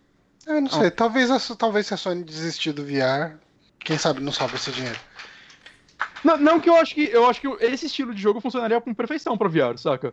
Um ah, jogo assim, só que em primeira pessoa e tudo mais. Uhum. Daria pra fazer um jogo focado em história muito, muito bem. Que você não ia ficar tonto jogando e coisa do tipo. Sim. Mas eu não tenho VR, então foda, só jogo pra mim. tá beleza, então Detroit. É, o, Isso o, o Márcio. O Márcio já tá no, no feed lá dele, né? Full spoiler do começo ao fim, então assim, você não jogou nem começa, assim que sei lá, não tem um momento que a gente falou, pausa agora spoilers. A gente já chegou falando pra caralho. Já então... começou chutando bundas. É, já começou é. chutando bundas, gente. Então vai lá, espera, joga e depois assiste. Ou... Beleza. Um, tá, eu vou falar de uma antologia de filmes que eu assisti uh, que chama XX. Esse XX aí vem do nome. Não, não tem nada a ver com triplo X nem de coisa pornô. Hum, é, se não me engano, eu não lembro onde que eu li isso, mas eu li em algum lugar que esse XX é por causa do cromossomo uh, da, da mulher, né? Uhum. E esse filme que está disponível no Netflix, uh, ele não é um filme do Netflix, mas está disponível lá. Ele é um compilado, né, uma antologia de filmes de terror e suspense dirigidos por mulheres com uh, mulheres no papel principal. Uhum. Vamos colocar assim. Hum, legal. E, e, e, assim, cara, é, eu assisti isso, eu tava zapeando Netflix, né, procurando alguma coisa, e sem me animar com nada, daí eu vi, tipo, esse pôster, essa logo meio bizarra aí da, da caveira com batom, com os dois X aí, que talvez esteja aparecendo para vocês aí, tá aparecendo para vocês lá no vídeo. Um, eu falei, nossa, que estranho, né? Vamos ver qual é que é. Um, quando eu terminei de assistir, eu falei, cara, eu gostei disso, mas eu imagino que as pessoas, que muita gente não vai gostar disso. E não só pelo um fator feminista ou qualquer coisa do tipo, sabe? Antifeminazi, essas coisas. Uh, eu consigo entender isso, essas obras não serem palatáveis para qualquer um. Se a gente for ver no Rotten Tomatoes, vamos ver aqui, Rotten Tomatoes XX 2017. Vamos ver aqui. É difícil achar coisa desse filme, hein? É, cara. É, é meio difícil. X vem outras coisas, né? Então, Até se você na- colocar na Wikipedia. X até que vem de boa. É, mas na Wikipedia XX 2017 aparece um filme chamado XX 2017. E não é. É o filme do Triple X. Não, não, um outro. Eu coloquei 2017 e apareceu um outro. Jesus. Achei, um achei, achei. Tem um Foi difícil, achei. Return of Xander Cage, É. que também é o Triple X ô, que saiu Johnny, passado. Me tira a dúvida que eu não Hum, entendi ah, tá. uma coisa. É, A gente tá vendo aqui no, no, no posterzinho que a gente tá Eu streamando. tô tentando abrir o Rotten Tomatoes aqui, ele tá carregando e não tá abrindo, mas pode No falar. MDB ele tá com 4.6 estrelas. Tá escrito 10. assim: Fala. Four Deadly Tales by Four Killer Women. É, são quatro filmes ou são quatro contos dentro de um filme? Eu não entendi isso. É, eu não diria é? que são quatro curtas. É uma antologia o filme, aquelas antologias. Você Eles pega não e estão tem várias- relacionados entre si.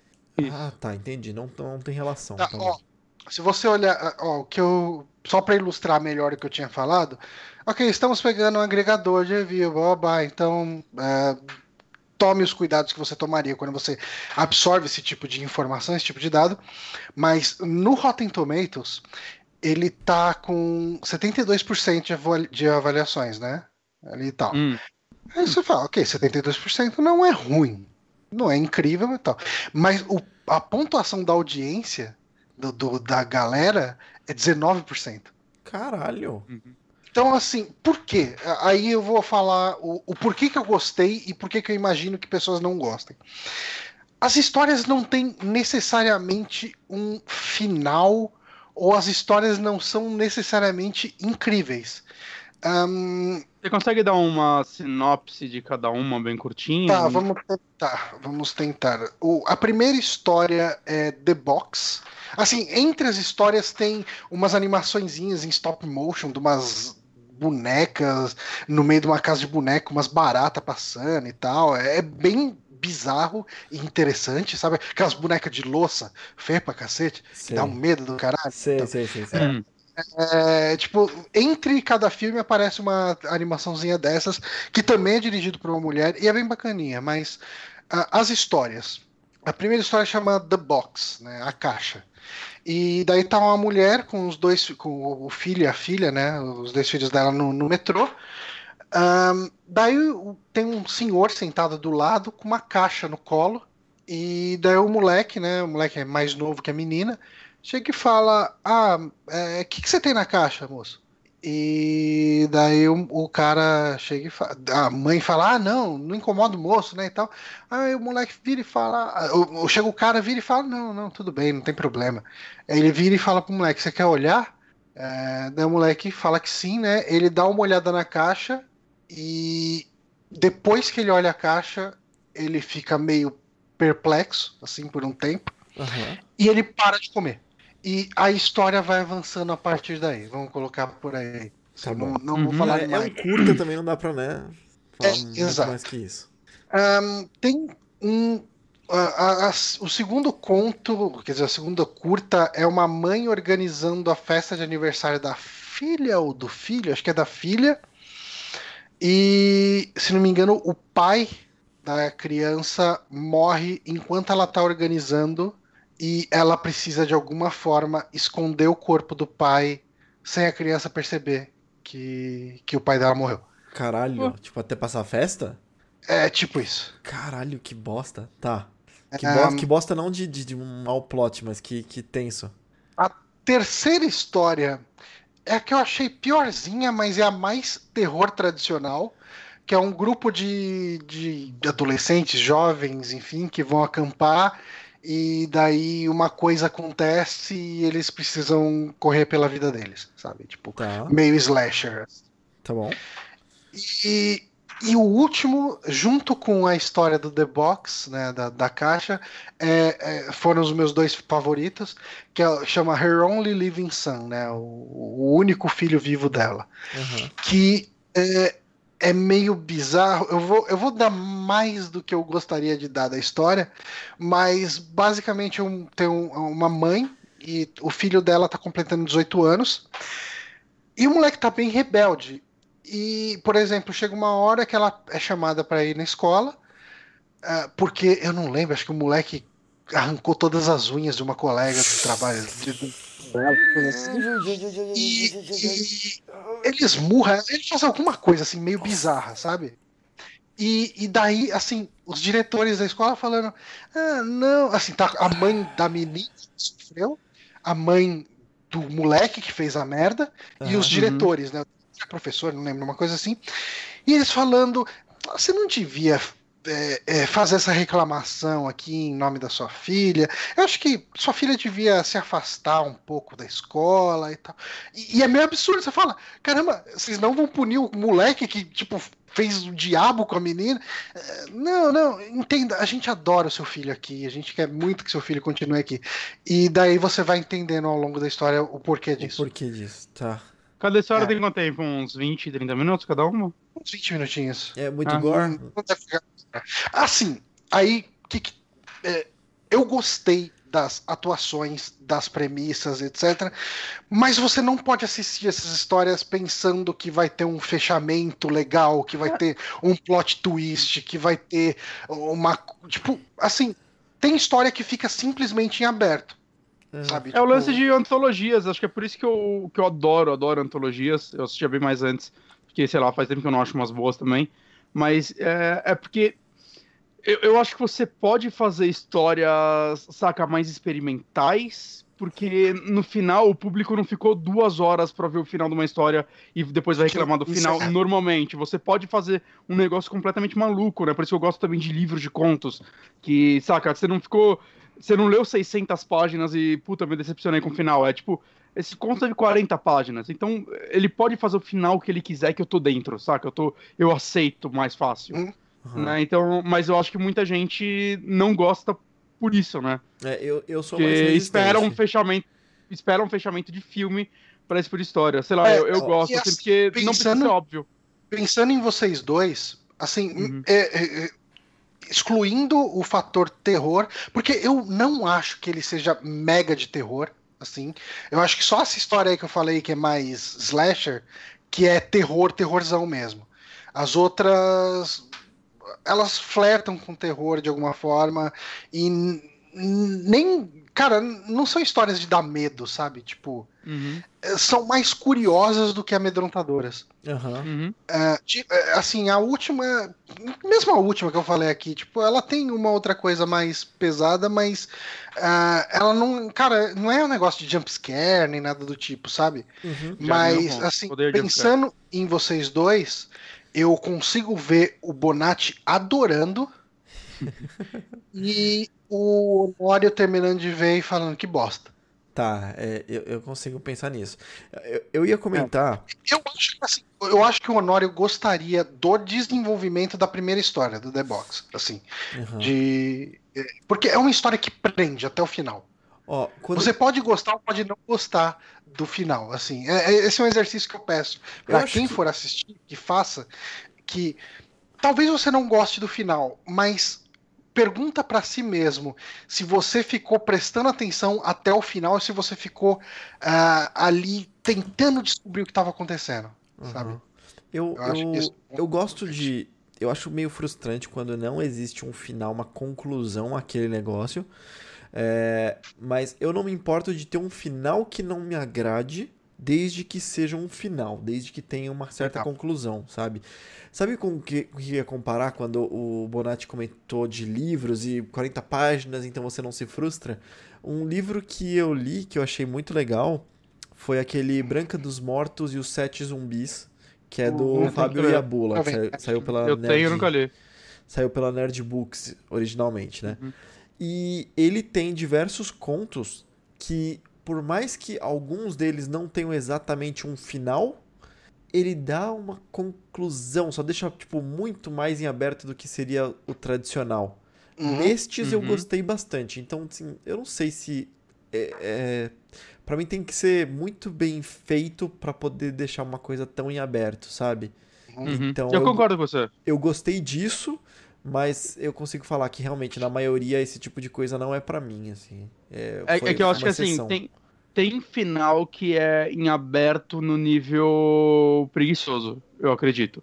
É. Uhum. Saca? É, aí eu já não gosto. É, Eu concordo que tem que ter, tem que ter uma construção muito boa pra esse em aberto realmente te dar material pra você Que- pensar no que aconteceu. Quer ver uma coisa completamente fora do gênero, mas que é um final aberto extremamente frustrante?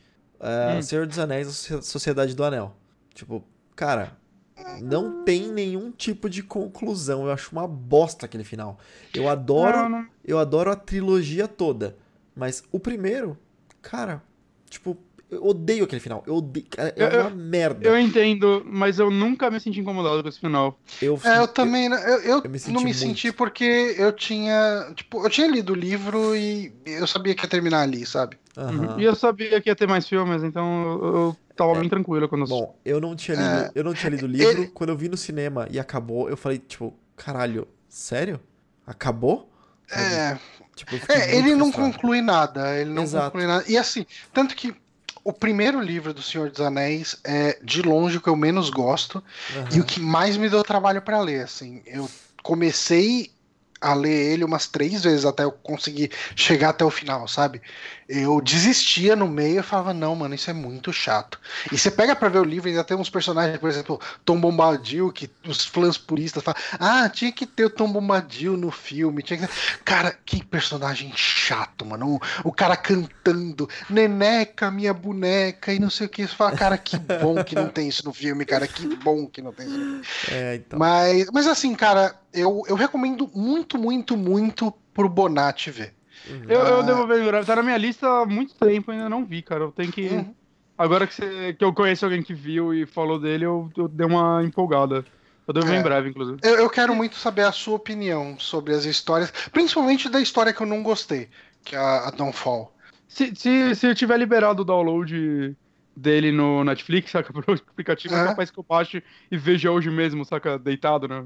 Eu gosto de ver assim agora. É, daí depois você me dá um toque se você Uhum. gostou ou não. Eu Uhum. acho que. Cara, eu, eu não consigo ver o, o Honório gostando disso. Eu posso estar muito enganado, mas eu não consigo ver o Honório gostando. Quem sabe? É, Vamos ver. Eu, eu gosto, eu gosto muito de antologias, cara, de verdade. Uhum. E o Honório jogou um joguinho de tabuleiro? É difícil classificar ele como tabuleiro, porque não tem tabuleiro. Hum. A parada é o seguinte, bom, vamos lá. É, eu joguei o Flick Them Up. Quem, quem me deu esse jogo, não me deu esse jogo porque não é meu, é do meu filho. O Otávio veio aqui na festa de aniversário ah, do meu filhote e deu pra ele esse jogo e nós jogamos e adoramos ele. É, o joguinho que tá lá escrito na caixa que é para partir de 8 anos. Eu joguei eu, minha esposa, o meu filho mais novo que tem 3 anos e o meu filho mais velho que tem 7 anos. E a Hum. gente se divertiu pra Literalmente um jogo pra toda a família. caramba. um jogo pra toda a família, exatamente. E minha esposa não tava dando nada, ela nem queria jogar, sabe? Ela, opa, ela não estava nem um pouco afim de jogar, mas putz, cara, foi uma surpresa pra todo mundo. Eu é, vai ser difícil pra quem tá ouvindo isso aqui só em Isso é uma podcast. coisa. Eu- vou cortar completamente seu raciocínio por causa de uma Ah. epifania que eu tive aqui agora. Ah, Quando, a- na minha infância, na, na minha infância, ah, a diferença de idade entre eu e meus irmãos é quase nenhuma. assim, é um, exatamente um ano entre cada um. Tipo, ah, eu tenho, eu sou de 81, o outro é 82 e o outro é 83. certo. E a gente tinha muito esse lance de atividades dos três moleques junto com meu pai e minha mãe, sabe? Tipo, de brincar de Lego, de montar as coisas, de, sabe? Era uma coisa que tinha muito presente, assim, pra gente. Era é uma coisa que eu lembro muito, de Uhum. brincar com, com meu pai e com minha mãe junto. E o meu irmão mais novo, que, que ele é o mais isolado da família, tipo assim, eu não ouço a voz dele tem muito tempo, porque ele, ele é mega fechado e tal. Ele não teve tanto isso, sabe? Tipo, quando meus pais tiveram ele, uh, os meus pais já estavam bem mais velhos, tipo, 10 anos mais velhos, né? ele tem 10 anos a menos que eu. Uhum. E, e, e eu e os meus irmãos, assim, tipo, cara, a gente tem em média, nove anos de diferença. Então, o tipo de brincadeira que você faz com uma criança de 5 anos e com alguém de 15 anos é completamente diferente. Sim. E, e, isso teve um impacto na relação familiar que é. Quer dizer, eu não tô falando que é só isso, mas isso é uma coisa que, que eu Tipo, você falando que jogou a família inteira junto, né? Todo, vocês quatro brincando e tal, eh, me, me transportou para essa época, tipo, que eu era criança e que eu realmente brincava com, com os meus pais, sabe? Tipo, uhum. uh, é, é uma coisa que eu vi eles fazendo muito pouco com o meu irmão mais novo, sabe? Tipo, por N motivos, né? Assim, a minha mãe. Ser pai cansa. Ser pai cansa. É, você chega, certeza, chega no limite, né? E não é só ser pai cansar, cara. É, ele era pai 10 anos depois Sim. dele ter sido pai meu, sabe? Tipo, um pai de bebê 10 anos depois, então você tá muito mais cansado. Você trabalhou durante todos esses 10 anos e você foi pai durante, de três crianças durante todos esses 10 anos. Então, assim, eu não tô julgando de maneira nenhuma, eu tô só observando o impacto que isso teve, cara. E, e, e realmente é uma coisa bem legal esse lance de ter essa oportunidade de você jogar, de brincar junto com, com as crianças, inclusive para integração entre os seus dois filhos, né? Sim. Deles como irmãos Sim, foi bem legal. Eu, eu, eu jogo diversos jogos de tabuleiro. É, você agora na. Bom, você tá chamando de Honorio Corp aí. Na Honorio uhum. Corp vai provavelmente começar a participar eventualmente de uma ou outra jogatina aí. Mas esse eu achei importante porque foi, foi isso, sabe? É, foi tão inclusivo, foi tão fácil de apresentar, foi tão fácil de todo mundo jogar que eu achei muito interessante. Falei, não, desse eu quero falar, sabe? Esse eu achei uhum. é, bem, bem maneiro. E, e é isso, que apesar de estar lá para sei lá, maiores de 8 anos, meu filho de 3 anos, com assistência, claro, porque ele ah, quer sim. pegar os bonequinhos e sair brincando feito maluco, mas com assistência ele conseguiu jogar. Assim, foi bem interessante. E qual é que é o esquema? Eu coloquei uma, uma imagem, que é a imagem dele montado. É, então, uhum quem tá só ouvindo no feed vai ter que fazer um esforço aí de imaginação. Uhum. Mas a ideia é que você tem lá seus. Você tá no, no Velho Oeste e você tem dois times que estão lutando. Esses dois times de bandidos e de. O, o time do xerife e o time do bandido, né? Hum. E você monta a sua cidade fictícia e tem diversos cenários bem jogo... bonitinha, né, a cidade, né? Bem tipo, boni... Você bem tem a, a, fachada de cada prédio, né? Daí Sim. tem um banco, tem o salão, o salão, né? Enfim. Salão. Uh, você, tem, você tem algumas, alguns prédiozinhos de Velho Oeste. Isso. E um, é bem um deles, um deles é a torre do relógio, que nessa imagem tá de costas pra gente, mas tem o um relógio uhum. da cidade. E o relógio significa os turnos. E assim, você tem esses todos os cenários, tem o cenário muito mais simplificado que não dá para entrar nas construções, né? E tem o cenário mega complexo que você entra nas construções e você consegue fazer duelo, assim, como se fosse o saque, sabe? Entre um ah. e outro. É óbvio que eu joguei o mais simples com os meus filhos porque eles não estão prontos para tantas e tantas regras e a gente jogou poucas vezes. Mas uhum. o negócio é que assim, ele joga flick em inglês significa peteleco, né? Você dá um hum. flick com o dedo, assim, sabe? Um, sei uhum. lá, uma porradinha. E você joga ele meio que no esquema de uh, futebol de botão. Então, o que, okay. que você faz? Você tem lá os seus os seus, uh, os seus personagens. Então você tem três vidas em cada personagem, três coraçõezinhos, e você te, entra com seu timinho lá de. Uh, o seu filho menor tava com um desses bonecos quando a gente foi comer lamen. Uh, não. Não eram desses não. bonecos. Mas Ele tava com um bonequinho de madeira bem parecido. Era parecidinho, mas não eram desses não, porque a gente fez questão de guardar muito bem guardado, só jogar junto, porque senão, né? E, é, uhum. festa. E aí o que acontece é assim, você tem a dinâmica de peteleco, ela funciona para duas coisas, para se movimentar e para atirar. Então é muito legal que assim, ele não tem nenhum fator de sorte propriamente, tudo está relacionado à sua habilidade, mas ter a habilidade de um peteleco é muito difícil, sabe? Você Ah, acertar. Então o que você faz é, você pega lá, bate a primeira hora do relógio. O relógio é o turno. E aí tem Uhum. esses os chapeuzinhos em cima dos dos, eh, dos bonequinhos. É assim, é a hora do azul. Então joga alternado o azul do vilão, do herói, do vilão, do herói, do vilão, do herói. E cada vez que você joga com ele, você vira o chapeuzinho dele para vermelho, ou seja, você sabe que ele já jogou naquele turno e ele só vai voltar a jogar quando bater a segunda hora do relógio, que vai ser vermelha. Então Uhum. você vai controlando o turno, cada um joga uma vez, aí você tem dois pontos de ação. Os dois pontos de ação são: você vai dar dois petelecos. Os- você pode escolher dar dois petelecos de movimento, então você substitui o seu boneco por uma um, um- um disquinho e dá um peteleco para se movimentar. Você pode fazer dois movimentos, ou você pode dar dois tiros. Você substitui por um tiro e tem que atirar e derrubar um inimigo.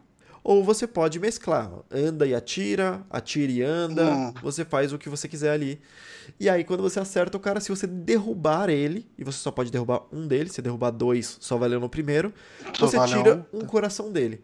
Cara, essa é a dinâmica básica do negócio. É- é- esse é o, é o mais simples que você pode fazer. Aí tem todo aquele Uhum. negócio, se você derrubar. é, se você derrubar cenário, você volta. Se você errar no peteleco, bateu fraco demais, você vai ter que decidir o que você vai fazer com a segunda rodada. Você tem que voltar e se esconder, ou se você vai atirar dali mesmo, sabe? E gastar o seu turno. E você Uhum. fica tendo que fazer essa gestão do que você vai fazer. É claro que, tipo, com crianças, fica muito mais engraçado porque eles não têm controle nenhum do peteleco que eles vão dar. então, derruba a merda toda o tempo todo. Mas é muito tranquilo de você re- tipo, refazer, sabe? Então, Uhum. é, eu gosto muito de jogos de tabuleiros e eu não tenho jogos introdutórios. Eu não tenho jogos que eu consiga trazer meus filhos pra vir para jogar comigo, sabe? Sim. Pra começar a ter esse gosto. Como, como foi com videogame, apesar de videogame não ter sido, né, muito introdutório com o GTA aí. Mas Ah, sim. Ah, mas o, o videogame, cara, mesmo ele não sabendo o que, que ele tá fazendo, a, a regra é imposta pra ele. Tipo, ele não vai conseguir fazer o, o- o Trevor sair voando. sim, Ah, é, então, assim, ele vai ter que obedecer as regras porque o videogame já cuida disso. Agora, assim, tipo, se ele quiser botar uma pecinha dessa na boca, você não pode fazer nada. Exatamente. E, e aí é isso, basicamente, o jogo base, certo? A gente jogou, se divertiu pra caramba, eu e meu filho menor ganhamos, e a gente ganhou. Uhum. Eu, eu não vou. vai ser muita vergonha alheia, mas eu mandei Hum. pro Otávio que deu o jogo, da comemoração do meu filho mais novo. E foi nesse momento que eu decidi que eu ia falar dele no cast, sabe? Hum, Que, cara, como, cara, como foi legal ver ele comemorando que ganhou, que ele acertou o último peteleco, sabe? Eu deixei ele, tipo, na cara do gol, ele foi lá, deu uma, tipo, uma porrada na pedrinha, derrubou o último bandido e foi muito, muito legal, cara. Tipo, um tipo de E deve, experiência ser- deve ter muito sido um ter. negócio muito foda, porque geralmente o irmão menor ele só ganha se o irmão maior deixa, né? Sim. É, exatamente. E, e daí deve ter tido um, um sentimento de conquista grande pra ele, Sim, talvez. foi, foi excelente, foi excelente. Ele ficou muito feliz. E aí, tipo, o mais velho entendeu que, tipo, a gente deu uma, uma série de, de colheres, assim, de chá, sabe? Pra deixar que aquilo acontecesse. É, se- porque tem aquele negócio de você, se você derruba alguma parte do cenário, você volta. Eu deixava, passava um pano pra eles, pra eles jogarem. É um jogo. Essa é a mágica do jogo de tabuleiro, né? O jogo de tabuleiro, você consegue adaptar as suas próprias regras nele pra ele funcionar. Então, quando você está jogando com crianças assim, é importante você ter um jogo que você consegue adaptar, que você consegue é, dar uma colher de chá num ponto e exigir um pouco mais da regra em outro.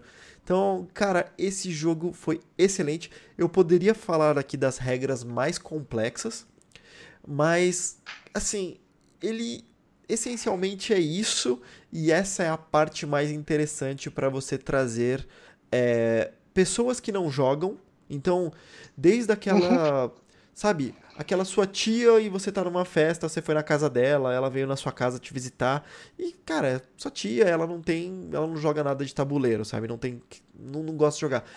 Tudo que você precisa saber são essas regras que eu consegui falar em, tipo, cinco minutinhos e saber da Uhum. Então você consegue, novamente, ele é muito inclusivo. Você consegue explicar rápido, fazer o setup rápido e se divertir dando risada da inabilidade das pessoas em dar petelecos, sabe? Então é isso. Isso, bacana. Esse é Flick the Up. E eu vi que, ah, quando eu tava pesquisando, essa dinâmica existe pra uma porrada de coisa. Tem jogo de zumbi do Flick the Up, tem outro nome, mas tem um jogo de zumbi, tem um jogo que acho que é tipo espacial, que é, deve ser com alienígena mesmo, esquema de zumbi. Então, todos têm mais ou menos esse mesmo esquema de jogar com petelecos. Você pode escolher até o setting que você vai jogar. É, eu não sei se tem todos no Brasil, mas esse Flick the Up tem, ah, pelo menos na Livraria Cultura, que eu sei que o Otávio me falou de lá, o pacote era de lá. Então, Livraria Cultura tem ele. Maravilha, então.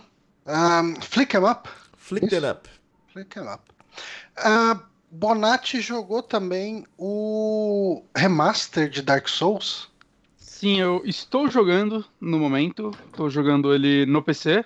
É, Assim, gente, eu não vou falar o que é Dark Souls e o que eu acho de Dark Souls, saca? Ninguém mais aguenta ouvir o que é Dark Souls. Hum? Então eu vou falar um pouco sobre essa remasterização, né? Que tá dividindo Alguém- muita opinião. algumas pessoas diriam que Dark Souls é o Dark Souls dos games. Exatamente, com certeza. Mas eu acho que se eu querer colocar Dark Souls em tudo, eu discordo. Agora tudo é Dark Souls, até Dark Souls. É. Mas enfim, é, eu tô jogando essa remasterização, eu peguei pra PC, eu tô testando inclusive em 4K ela e tudo mais. E assim, eu lembro quando a gente falou do anúncio dela aqui, eu tava bem empolgado com as possibilidades, né? Inclusive com uma possibilidade de refazerem ele na engine do Dark Souls 3, né? Que durante, sei lá, uma hora isso foi boato. E né, não foi o caso. É, eu, seguiram o caminho mais comum, entre aspas, de remasterizações, né? Deram aquele, aquela melhorada na- nas texturas, melhoraram a iluminação, mas acho que o principal mesmo, na parte mecânica, claro, foi o frame rate do jogo, né? Isso vale para tanto para as versões de console, pelo que eu vi, até Bright Town tá rodando a 60 FPS, o que é uma parada absurda, né? Porque se você olhar os comparativos das versões anteriores, ela chegava a bater, sei lá, 15, acho que até 12 FPS em algumas partes, o que para um jogo como esse é um negócio assustador de ruim. Aham. É, mas muita gente tá reclamando também que, ah, mudaram umas roupas, umas texturas. Honestamente, eu. Eu não. Sei lá, eu acho que eu, eu não me ligo tanto assim na, no design das roupas de Dark Souls pra reparar essas coisas. Reparei uma coisinha ou outra, vi algumas comparações na internet. Na minha opinião, algumas ficaram melhores, algumas ficaram piores. Eu tô jogando com. Comecei com o, o bandido. E eu acho que a roupa dele ficou mó legal. Ficou com uns detalhezinhos que antes não dava pra ver naquelas texturas borradas e tudo mais. É, eu não consigo entender como algumas pessoas falam que preferem a versão de PlayStation 3 do que essa. Hum. Porque eu fui jogar essa versão recentemente e, cara, é, é borrado para um caralho aquele jogo, saca? É, a maioria das texturas que você olha hoje e fala que são feias, é porque, cara, mal tinha textura ali. É, é muito borrado, saca? Se você jogava no PC com 10 fix ou algo do tipo, obviamente já era um jogo bem mais bonito. Mas se você vai jogar ele em console, eu acho que, cara, não tem como você falar que você prefere aquela versão, ainda mais que o principal de Dark Souls, que é a jogabilidade, tá melhor do que nunca. Uhum. Além disso, ele tem algumas melhorias, ma- algumas melhorias de é, qualidade de vida.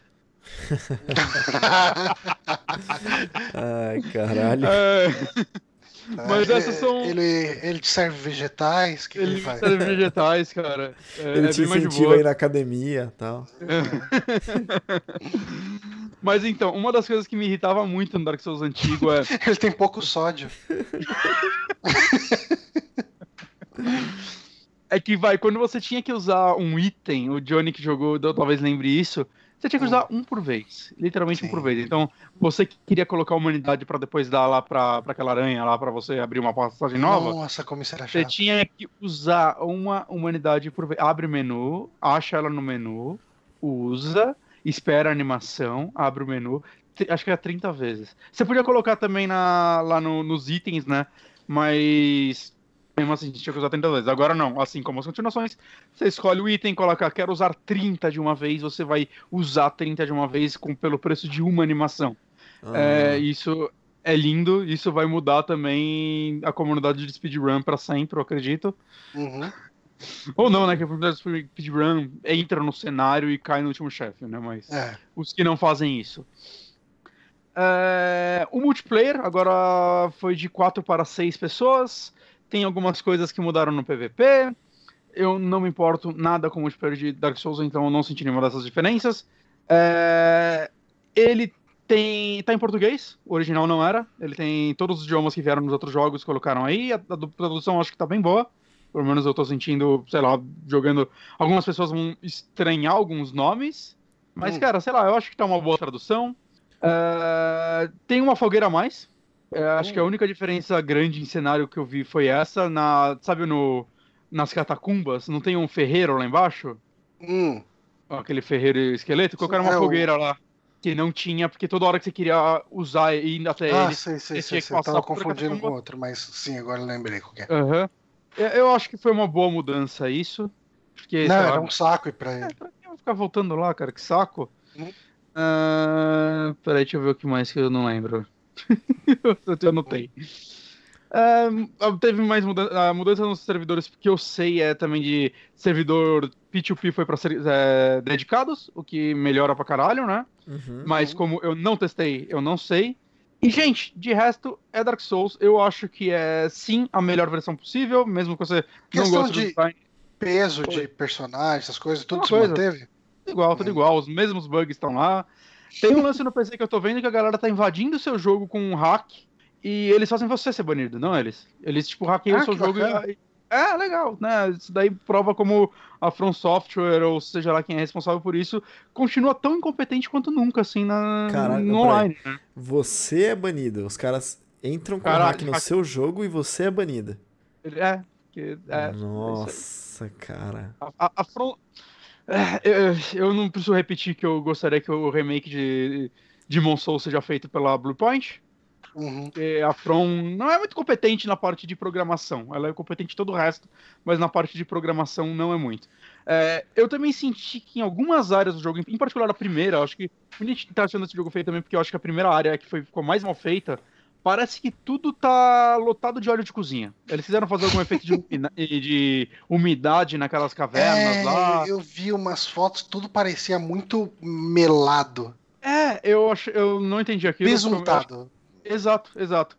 Eu não Como senti assim? que isso ficou no jogo inteiro. Eu joguei, vale falar, eu terminei Bright Town ontem, saca? Eu não tô tão longe assim, eu joguei, sei lá, uhum. umas 4 horas e pouco. Eu terminei Bright Town, eu tô, sei lá, indo para as Olimpíadas do Faltão lá. Uhum. Né? Mas, cara. Você tá jogando onde? No PC. Uhum. É, jogar em. Devo dizer, jogar em 4K, eu testei o 4K dele. Não, putz, cara, é, é, saca, é um jogo feio em 4K, não vai mudar muita coisa. Eu amo o trabalho artístico de Dark Souls, saca? Mas é a mesma engine, não vai não vai mudar da água pro vinho o seu jogo, saca? Assim como nenhum outro jogo da franquia, né? Eu acho que é, vai melhorar a resolução, as coisas vão ficar ainda menos borradas. Você, se você odiou as texturas novas, você vai odiar mais, porque elas vão ficar ainda mais nítidas, saca? Mas, sei lá, foi muita propaganda feita em cima disso, porque é o novo. É o novo lance, né, da, da, das franquias, mas, putz, cara, sei lá, você tem um PlayStation 4 normal ou o Xbox normal, cara, em 1080p esse jogo já tá lindo. Vai sair pra Switch também, a, a maior diferença é que nele vai ser 30 FPS e eu acho isso uma pena, porque, dito isso, a versão do Switch desse jogo, acho que, tirando os FPS, a pessoa não vai perder nada, saca? Pelo que mostraram também de visual, tá bonito igual, bonito, tipo, dentro do que pode ser, tudo mais, e ele em portátil vai funcionar muito bem, eu penso, inclusive, em pegar no Switch mais futuro para virar meu meu jogo de, de, de, escrivaninha lá, de, de uhum. cabeceira, saca? Sim. E é, que, é, Dark Souls é um jogo que eu tô, a franquia, né? É um jogo que eu tô sempre meio que voltando pra ela, e uhum. ter no Switch vai fazer um puta diferencial Nossa. pra mim. Mas, assim, não é um negócio, putz, será eu não gostei do original, eu vou gostar desse remaster. Não, é o mesmo jogo, saca? Mais bonito e com algumas melhorias de qualidade de vida. Assistir, é, é, o né, mesmo velho? jogo que te entrega vegetais. É Vai isso. Assistir, né? É. Maravilha, então Dark Souls Eu vou terminar. Eu vou terminar de novo. É sempre mais de uma vez, né? Possivelmente. Provavelmente, provavelmente. Tá, tá bem. Uhum. Ah, e só, e só Ah, tenho pra PC, posso usar o Death Fix, porque eu pegaria esse. Eu ainda acho que ele tá mais bonito que com o Death Fix, eu gostei dos efeitos novos. O que, que é Death Fix, pra quem não sabe? É o, é o negócio que faz a versão de PC funcionar, porque a versão de PC original não funciona, basicamente. É, um, é horrível. É, é um patch E- feito por fãs, né? É, é um patch que saiu, acho que, sei lá, menos de uma hora depois que o jogo saiu e a Namco nunca implementou isso no jogo. Hum. É isso. Que possibilita você mudar a resolução, que você não, possibilita, você não podia, você mexer com os FPS. Só que o lance do SFix é que você botava 60 FPS, é, seus itens quebravam duas vezes mais rápido, você podia entrar num, num, numas partes do cenário, quebrava mais o jogo, então. O dano Né, era de dobrado também, não era que você levava? Não, dano não, dano não. Só, Ah. só os itens que sofriam mais dano. Tinha uma. É, era só o item, tá. É. Só que, saca, dito isso, eu prefiro jogar sem esses bugs. Eu prefiro jogar a versão normal e tudo mais. Tá caro pra um remaster? Um pouquinho, talvez. Mas eu não esperava que fosse mais barato, não, saca? Tá É, a- eu sei que pra PC, 129 reais. Se você tem o original, sai, você ganha 50% de desconto na hora. Hum, legal. Pra cons... Hã? Legal, legal. Eu Boa acho legal. tática. Algumas É. pessoas falam. Ah, não, Bioshock deram de graça o segundo, mas ah, cara, eu não acho que o, o, o remaster de Bioshock tenha sido feito, saca, com, de- com tanto, sei lá, carinho ou necessidade ou algo do tipo. Assim, eu não, não acho que as pessoas vão recuperar. mais- ele. Por mais que tenha essa parada que você falou, que eles nunca implementaram o próprio DS Fix, que é era uma correção boba a ser feita, Uhum. cara, assim, eles tiveram um, um gasto pra fazer uma versão Sim. remasterizada. Não, Nada mudaram, mudaram algumas coisas. né? Um pouquinho da Bonfire mudou. Eles mudaram algumas coisas pra ficar mais parecidas com o do 3, saca? Alguns efeitinhos e tal. Uhum. Né, mas. Sei lá, é- eu achei legal esse desconto. Pra console eu não sei, deve estar acho que um 99, né? O preço padrão de console aqui no Brasil, É. infelizmente. É, é um, é, um, é um jogo full, saca? Apesar de tudo. Então, eu, eu não esperava que fosse mais barato, apesar de que seria bacana se fosse. Por ser um Hum. remaster. Ah, sim. Mas eu, eu recomendo então- se você gosta de Dark Souls. Ou se você nunca Souls jogou, é, melhor, é, se nunca jogou, é agora a hora, né? é, é a melhor versão que você pode ter desse jogo, que pra muitos é o melhor da franquia. Maravilha. Então, Dark Souls Remasters.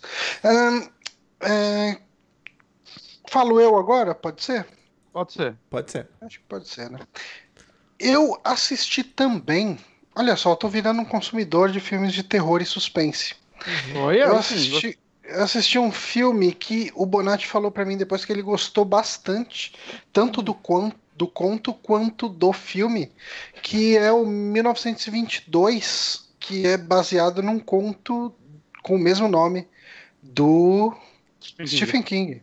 Uhum. E, assim, ah, as pessoas ouvem falar de Stephen King, pode asso- associar direto a um lance mais de terror ou alguma coisa do tipo. Uhum.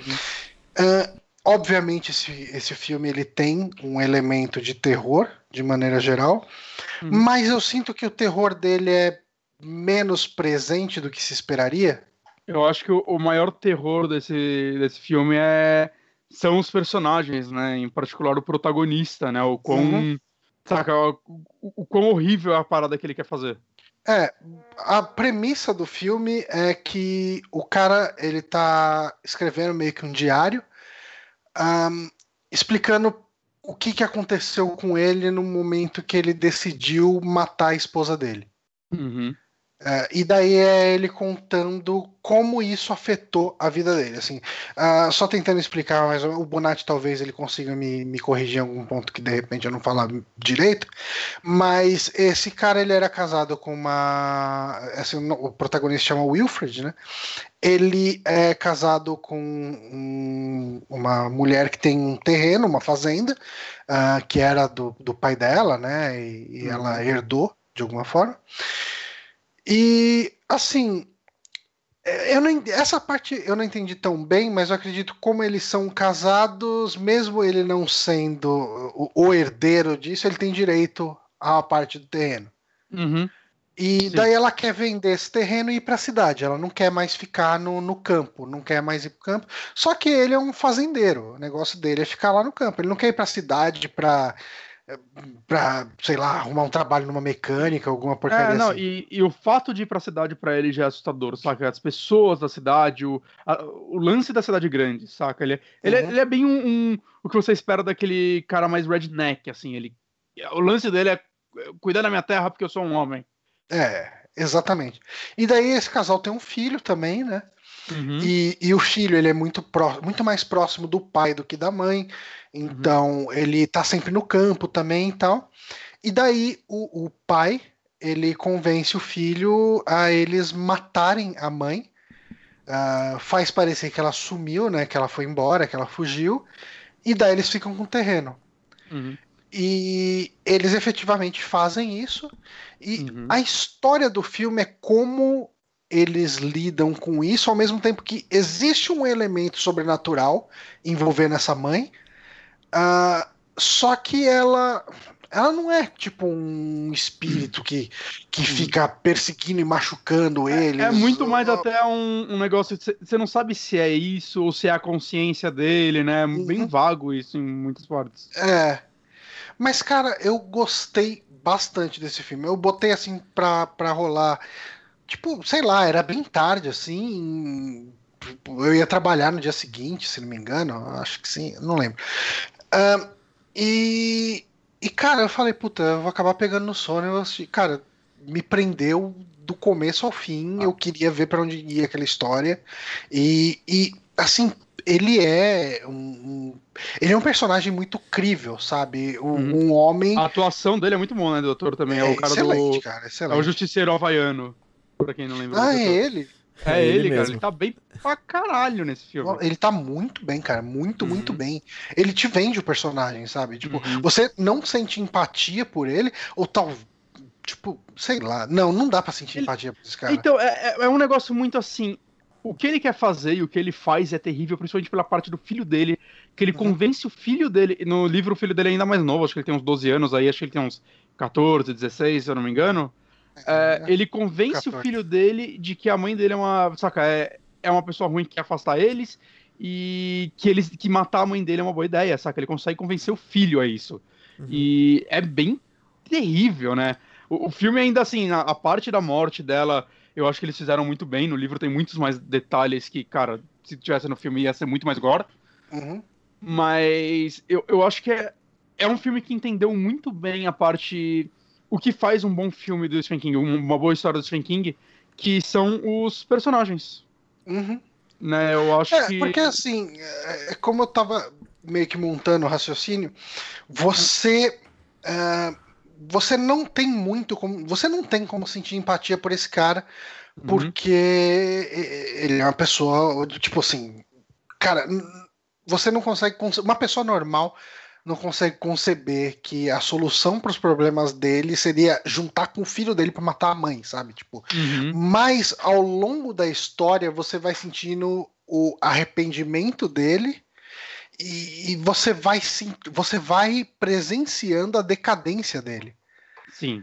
É, assim, eu acho que isso pode parecer um grande spoiler, mas o filme ele já se passa, num- ele começa no futuro com o cara escrevendo um diário sobre os eventos que aconteceram Uhum. e já dá pra sentir que, que deu muita Deu merda. tudo errado. Deu tudo É, errado. tipo, nesse momento já dá pra saber que deu merda.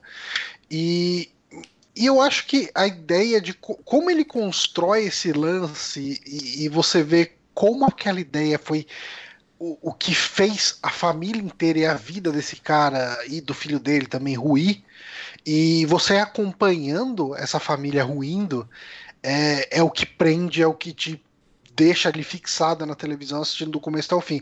Cara, no meio de tanto filme Netflix, assim, original Netflix, que todo mundo mete o pau, fala, puta, é ruim, é uma bosta, é ruim, é fraco, não sei o quê. Você vê um filme legal, cara, assim, um filme Uhum. bem feito e tal, eu acho, eu acho legal, cara, acho bacana.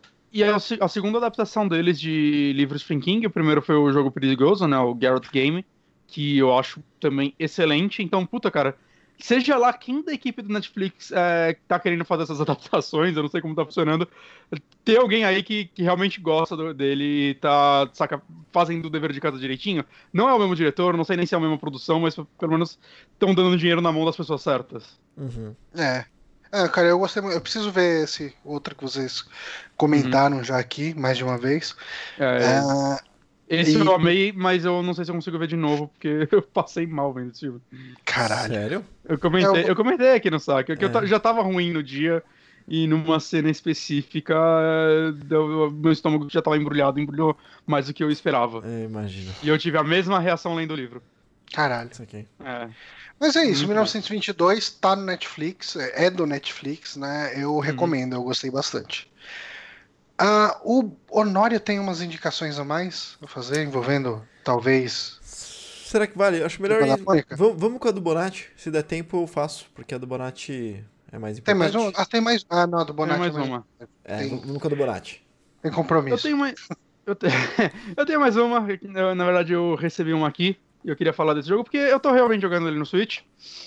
E eu tava bem curioso pra esse jogo, por isso que eu pedi, é isso que eu faço. E o jogo chama Fox and Forest. Quando eu olhei pra ele, eu achei ele. Eu, porra, que jogo bonitinho e tal. Aí lá no servicinho lá que, eles, que a gente usa pra pedir que eu, porra, eu tô, tô interessado nesse jogo, vamos ver. Normalmente eles não entregam, mas dessa vez eles enviaram. E eu tô tendo mixed feelings com esse jogo. Hum. Hum, Mixed É, feelings. Bonito. Mixed feelings. É, Ele é um jogo que eu realmente achei ele bonito, ele remete muito a jogos de Mega Drive pra mim, o visual dele. O Anonymous então eu só. É melhor não meter trailer. Embora jogo indie, acho que você pode colocar como trailer. que é o né? nome do jogo? Fox and Forest. Ele Fox saiu pra tudo. Forest. Tá. É. Ele saiu pra tudo. Switch, PC, Xbox, Play 4. E é isso, acho que isso é tudo hoje em dia, né, que tá no mercado. Uhum. É, basicamente assim, ele tem uma historinha. ele- tava se vendendo como, ah, ele é um mistura de plataforma com RPG, aí ele tem uma historinha lá que é meio bobinha, lá que, tipo, é, forças do mal meio que estão querendo criar uma quinta estação do ano, né? Então nós temos as quatro estações, eles estão querendo criar uma quinta estação e essa estação é maligna. E você é tipo uma raposinha que, tipo, chamada Rick, que, tipo, foda-se tudo, não quer fazer nada, mas aí um bichinho aí e uma árvore te convencem que vão te dar muito dinheiro se você ajudar eles. Hum. E aí você, eles te dão tipo um crossbow, né, uma besta com poderes mágicos pra você solucionar as paradas. O lance desse jogo é, ele é- tem um HUDzinho, uma área básica onde você vai nela pra você coletando itens e tudo mais, você vai nela pra subir de nível, né? Não subir de nível exatamente, mas você compra habilidades novas ou você ó, aumenta o tamanho da sua vida ou da sua barra de magia, essas paradas. E quando você sai dela tem um world mapzinho que você vai passando as fases e, sei lá, no final de X fases tem um chefe, aí você libera o outro mundo e assim vai, né? Bem tradicionalzão o jogo. O lance dele é, é esse elemento RPG que eles dizem, que nada mais é uma desculpa para lutar de backtracking no jogo. E isso pra mim não funciona também. Isso também, na verdade, tá me dando muita preguiça dele, pra ser bem honesto. Hum. Porque, assim, a jogabilidade dele é bem simples. Basicamente, você atira com a besta, anda, e quando você pula ou agacha, você não usa a besta, você usa uma espada. E no decorrer do jogo você vai ganhando mais habilidades, saca? Tipo, sei lá, dá um. um... Quando você pula pra baixo e quebra um negócio, whatever. E a besta vai ganhando outros tipos de munição, essas paradas que vai fazendo você solucionar quebra-cabeças, essas paradas. É, as fases têm um lance interessante de checkpoint, conforme você vai avançando elas, que é tipo um castorzinho, se não me engano. Não, não, um castor, é algum animal aí. Que Hum. quando você encontra ele, você pode dar checkpoint nele, mas você tem que pagar pra ele pra você dar esse checkpoint. É interessante, saca? Pra te dar, sei lá, um, um lance de gerenciamento dos seus itens, né? No caso do dinheiro. Né, mas no final eu sempre pego, porque é um jogo meio fácil de morrer. Tem uns inimigos Hum. que dão bastante dano, e como não tenho muitos itens, muita, muita vida, eu morro meio rápido. E dito isso, as fases são grandes para um caralho, e eu acho que não precisava ser tão grande. Meu Deus do céu, tem hora que eu fico, essa fase não vai acabar nunca. E aí chega a parte que me dá a maior preguiça, que é, eu fiz dois mundos do jogo, venci dois chefes. Os chefes das lutas são bem legais, vale falar.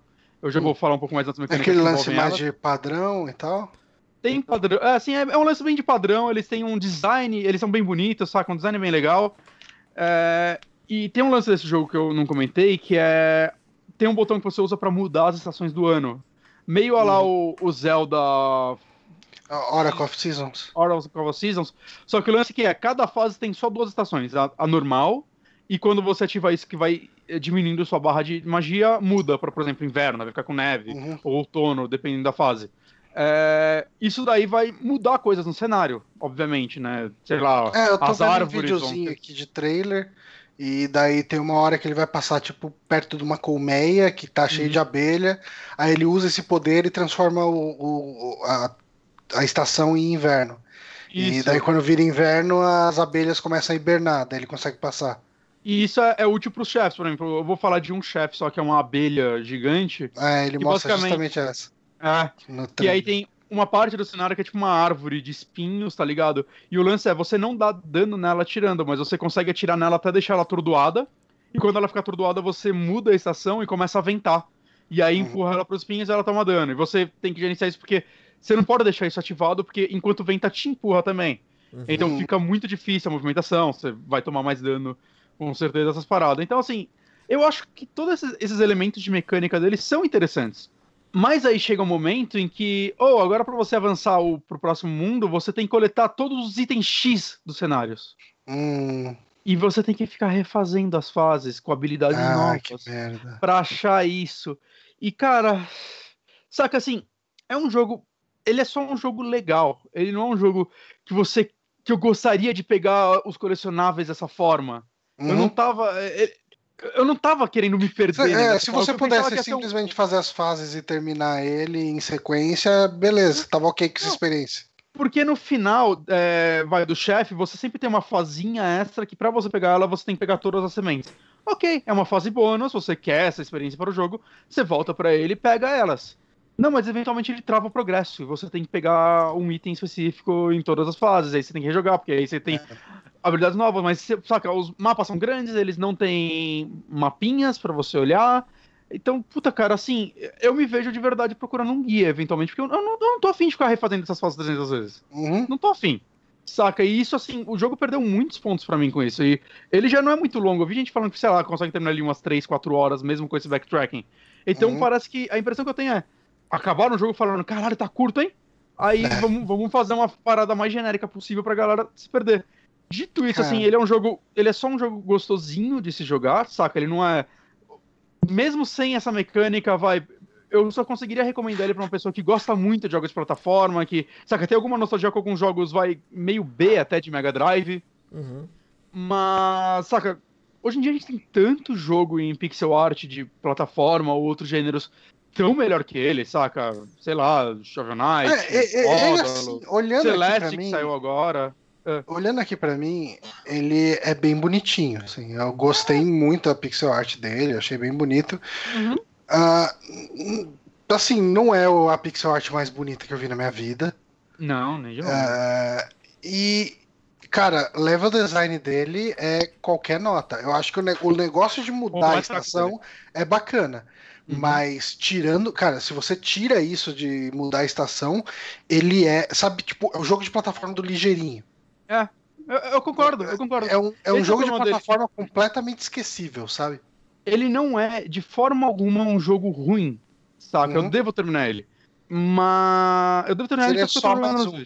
É, exato. Ele, ele não é ruim, ele é até bom, mas eu consigo te indicar de cara, assim, vários jogos semelhantes a ele muito melhor que você deva, saca, investir seu tempo. Então, só se você gosta muito desse gênero e, sei lá, já jogou basicamente todos os jogos que existem atuais melhores do que ele, Caralho. Aí você vai pra. Não, mas é, cara, saca? É, é, eu acho que ele é meio caro também. Tipo assim, pra PC ele tá 37 reais. Hum, É um preço ok? É, eu tiraria mais uns 10 reais desse preço no Steam. Uhum. tá. Agora, pra consoles, ele tá 19 dólares, cara. É. Nossa, Eu é acho- louco. No Switch, no lugar mais barato, ele tá saindo 82 reais. O dólar- 82 reais. O dólar fechou 3,92 hoje? 3,90 e alguma coisa. Foi um recorde novo aí É, dos tá, últimos tá quantos chegando anos. nos Então, quatro. Tá- é, cara, tá muito caro. Tá 4 reais Mas o saca, dólar. Ele tá basicamente o mesmo preço de Shovel Knight. Saca? Shovel Knight é 85 reais, tô vendo agora. Aham. no, no Switch. Eu tô falando, né? Em consoles você acha mais barato. E é um jogo que tá sem promoção. E se você compra ele, você tem agora três jogos e ainda vai ter mais um. Saca? Que as Uhum. DLCs são cada uma um jogo inteiro. E, é claro, eu boto muito na tecla de Shovel Knight porque eu realmente gosto muito de Shovel Knight. Não, Shovel É, Knight é sensacional. eu acho, saca, um dos melhores jogos do gênero já feitos. E eu não tô falando atuais, eu tô falando da história. Eu acho o Shovel Knight incrível Aham. né? E é, é como, assim, gosta muito desse gênero, gostou da arte dele, que, novamente, é bonitinha, as animações são legais, é, as habilidades são bacanas, a jogabilidade é boa o suficiente, saca? Mas não é, não é aquela bi- jogabilidade, sei lá, cara, que tem jogos que você pega atuais que você vê, nossa, como eles remetem a jogos antigos, mas trazem coisas novas, saca? Uma agilidade nova, uma parada nova que te prende mais, né? Que torna o jogo mais gostoso de se jogar. Não, ele, eu acho que ele remete bem. assim, ele- tirando vai, o visual que deve dar aquelas roubadas, eu, eu consigo ver esse jogo rodando no Mega Drive. Uhum. Então, assim, é- é- é o famoso nada especial. É... Então, puta, tá tendo uma promoção, ele tá baratinho no Steam. Me recomenda, cara, pega. Pega, saca? Não, é, de forma alguma, eu acho que ele é um jogo ruim. Ele só é um jogo, sei lá, cara.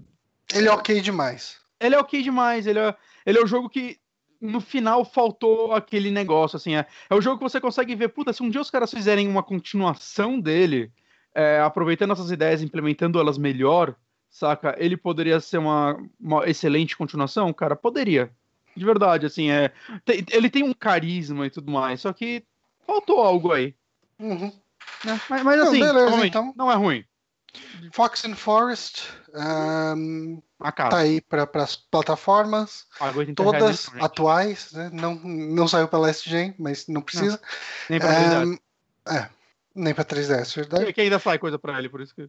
Sai, sai. O próprio o próprio Bloodstained lá saiu, né? É, cara, você tem Bloodstained pra comprar por 20 reais, saca? Então. E que, cara, assim, isso. Eu fiquei pensando, caramba, o que, que eu vou indicar, o que, que eu vou indicar essa semana, não sei o quê, porque eu assisti esses filmes, né, que eu falei, mas hum. fora isso eu fiquei jogando Bloodstained, cara. Tipo, e é engraçado, eu, eu né? fiz o tá... final, o final normal, o final Nightmare, o final Ultimate e o final jogando só com o com o, o Zangetsu. Zangetsu. É. Zangetsu. É. Caraca. É, é, tá. é, engraçado isso, que você, quando. Na semana passada, quando eu falei que você tinha terminado o seu jogo normal, né? você tava muito. Ah, é tipo Castlevania 3, é muito bom e tudo mais, né? Você fez a recomendação, você gostou do jogo.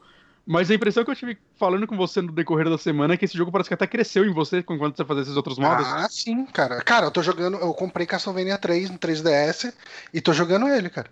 Caramba. que da hora. É, tô, tô quase no fim ali, tô no Castelo do Drácula já. Caralho. Bom, é isso é então, gente. Uh, que estamos chegando perto das 11 horas da noite. Uhum. Um, eu queria agradecer muito a galera que está acompanhando essa live até agora. Um, lembrando sempre aí nosso muito obrigado em especial ao pessoal que tem apoiado a gente ali no Apoia-se, no Patreon, que mantém as nossas continhas de hospedagem ali sendo pagas, esse podcast vivo. Uh, eu queria agradecer ao Honório e ao Bonatti. Eu. E aí? E nós ficamos por aqui essa semana. Um forte abraço a todos vocês e boa noite. Beijunda. Parou!